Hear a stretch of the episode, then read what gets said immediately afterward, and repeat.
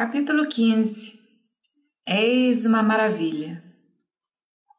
O pobre da Sárata estava em extrema agonia, sendo puxado por um lado pelo carinho natural e pelo outro lado pela obrigação moral de cumprir uma promessa.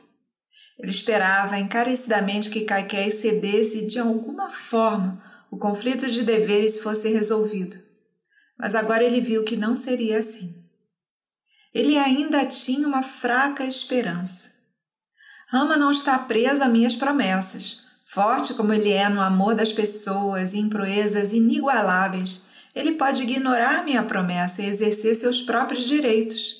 Entretanto, não posso imaginar ele fazendo isso pois o meu menor desejo sempre foi sagrado para ele. No entanto, se por algum acaso ele o fizesse, salvaria a situação. Na confusão e angústia de seu coração, o velho rei consolava-se com falsas esperanças, esquecendo-se de que Rama jamais pensaria em desconsiderar uma promessa do seu pai e que a obedi obediência filial era uma regra fundamental da sua vida. Mas as falsas esperanças não persistiram por muito tempo. Ele sentiu que sua morte estava próxima. Nesse agonizante conflito de deveres, a morte seria um alívio e o salvaria da perturbação e tristezas por vir. Conforme a morte se aproximava, sua mente lembrou eventos passados. Ele se lembrou de um grande pecado cometido por ele na juventude ele sentiu que agora estava colhendo o que ele semeou. Eu matei o filho do Rish e trouxe tristeza para seus pais idosos.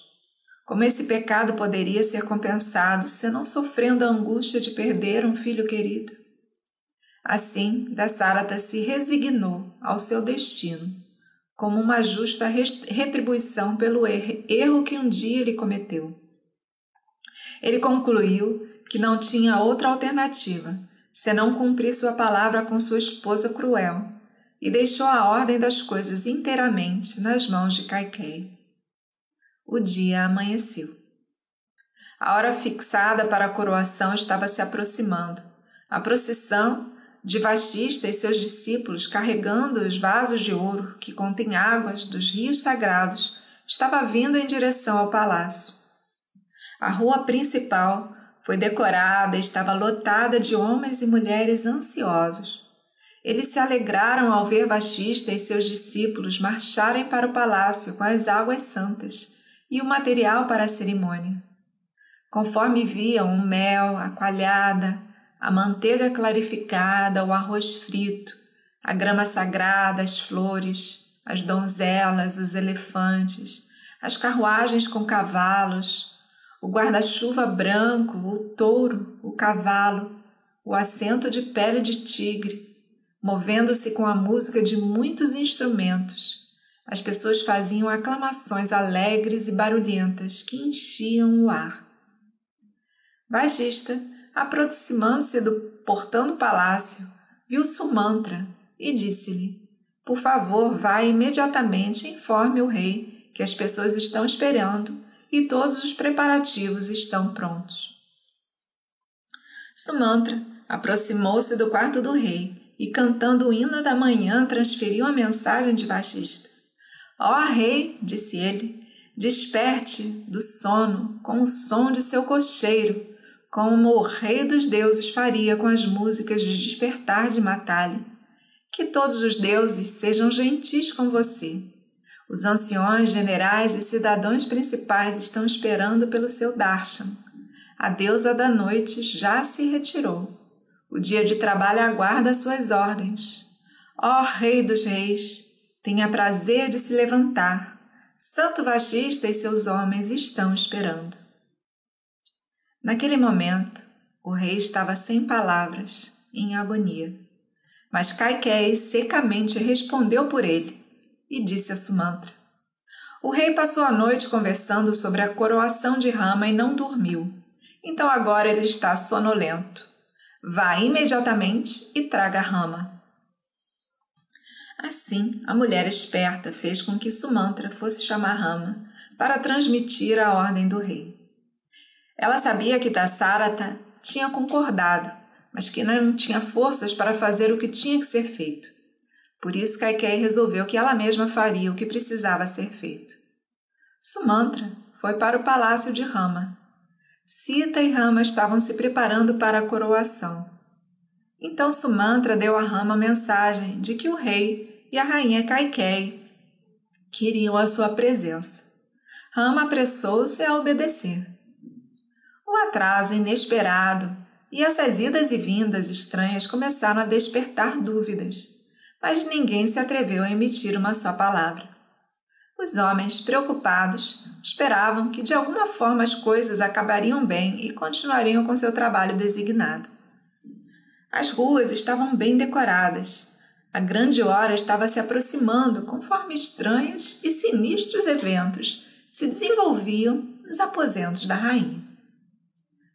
Por que esse longo atraso, as pessoas pensavam? Talvez os ritos preliminares sejam mais elaborados do que pensávamos.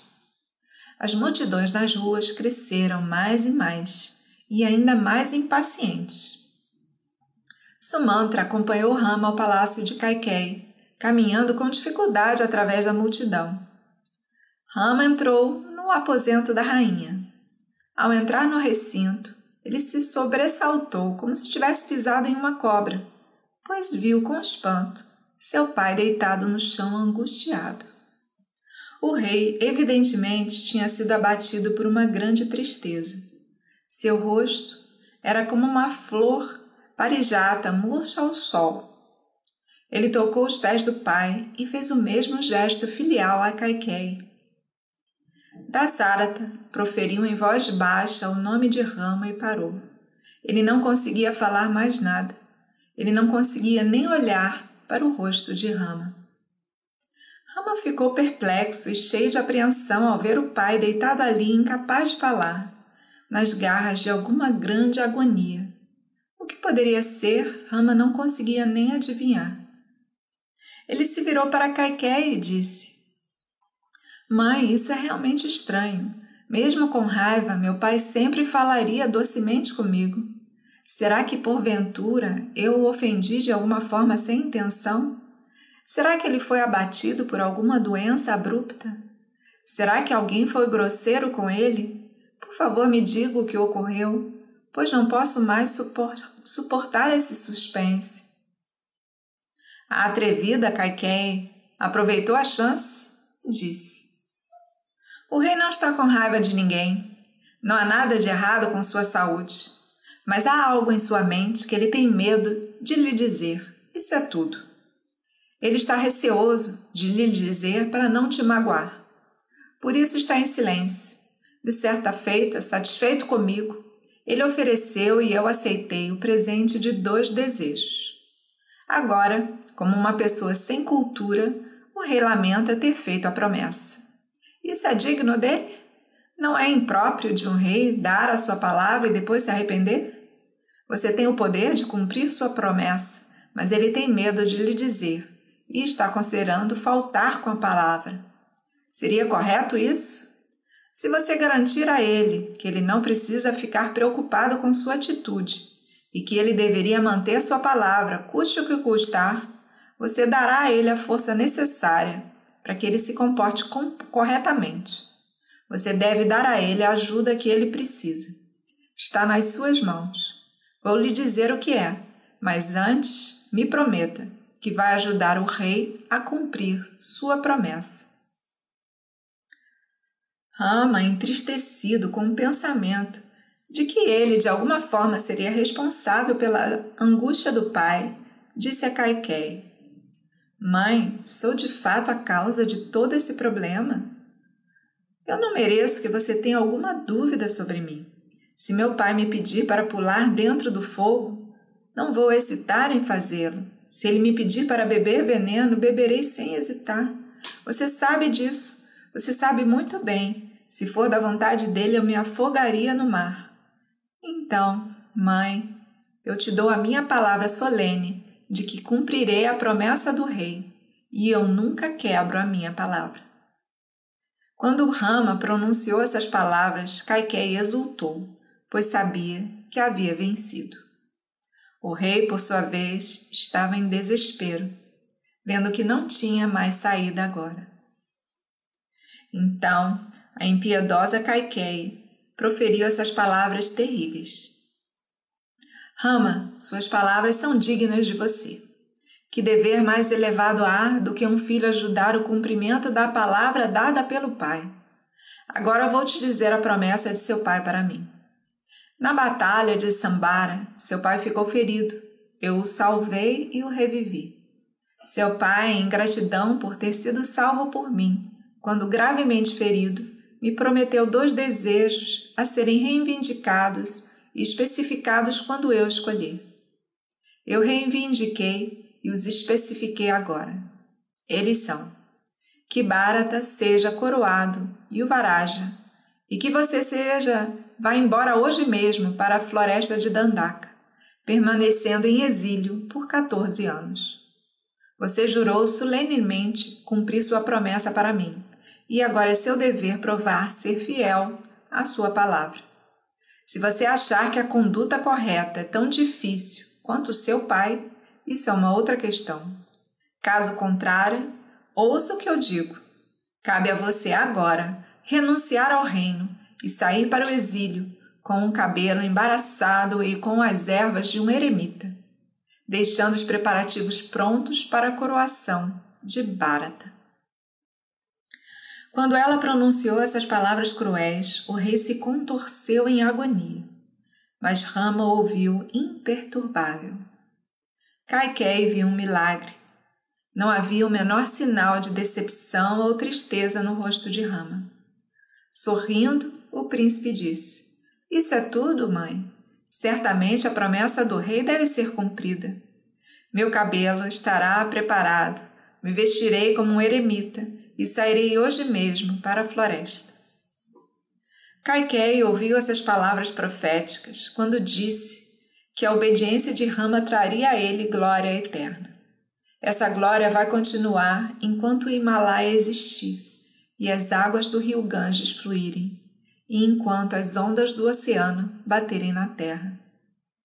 Rama disse a Kaikei num tom imperturbável: Eu não estou nem um pouco irritado. Eu não ficaria feliz em dar algo a Bharata? Mesmo que ninguém me pedisse, eu alegremente daria tudo para ele. E como posso hesitar por um momento um comando de meu pai? O que me dói um pouco é que meu pai tenha duvidado da minha boa vontade. Por que hesitaria em me dizer o que ele queria e deixou para você fazer isso? Eu não sou seu filho, obrigado a obedecê-lo? Que glória ou que alegria posso querer além de cumprir a sua palavra? O que eu fiz para merecer que meu pai evite meu rosto e abstenha-se de falar comigo amorosamente? Minha tristeza, se existir, é que ele não tenha me chamado imediatamente e me ordenado diretamente. Eu vou para a floresta hoje mesmo, sem arrependimento. Mande mensageiros agora mesmo chamar Bharata. O rosto do príncipe brilhava como um fogo sacrificial explodindo em chamas, enquanto o guia derramado nele. Kaikei sentia-se feliz com seu aparente sucesso. Ela não conseguia ver o futuro e a tristeza, pois qual é o maior sofrimento para uma mulher do que o desprezo de seu próprio filho? A ganância a enganou e a impediu de compreender corretamente a mente do seu próprio filho Bharata. Como um elefante em cativeiro, cercado por todos os lados, Dasarata permanecia agonizante. Com uma dureza desnecessária, Kaikei apressou Rama, dizendo: Não espere o rei falar e prolongar o assunto. Rama disse: Mãe, parece que você não me conhece. Não há prazer maior do que honrar uma promessa de meu pai. Deixarei Bharata carregar o fardo do reinado e cuidar do meu pai idoso. Isso de fato me dará a maior alegria. Dasarata, silencioso até agora, embora ouvindo atentamente, gemeu alto. Rama tocou os pés de seu pai de Kaikei e saiu correndo do aposento. Lakshmana estava do lado de fora aguardando. Ele sabia o que tinha acontecido e, com os olhos vermelhos de raiva, seguiu Rama. No caminho, Rama viu os potes contendo a água sagrada para a coroação. Ele andou em volta deles em adoração. Com majestade e calma, ele aconselhou a multidão a dispersar. O príncipe, onde o desejo havia sido conquistado, foi para a casa da rainha Causália para dar-lhe a notícia e receber sua bênção antes de partir para a floresta. Os leitores devem exercitar a sua imaginação e construir por conta própria, em seus corações, as paixões e tristezas dos personagens desse épico. A angústia de Dassarata, a alegre renúncia de Rama e a paixão gananciosa de Kaikei, que sufocaram todos os impulsos nobres, são fases familiares em nossas vidas diárias. Valmiki e Kamban viram com a visão de gênio e fizeram os eventos na história de Rama reviverem em música. Nós também devemos vê-los através da imaginação. Esse é o significado da tradição, que onde quer que a história de Rama seja contada, o próprio Hanuman se aproxima e reverentemente ouve, com os olhos cheios de lágrimas. Que todos que ouvirem esse capítulo recebam pela graça de Rama a força para enfrentar as tristezas que precisam ser enfrentadas na vida.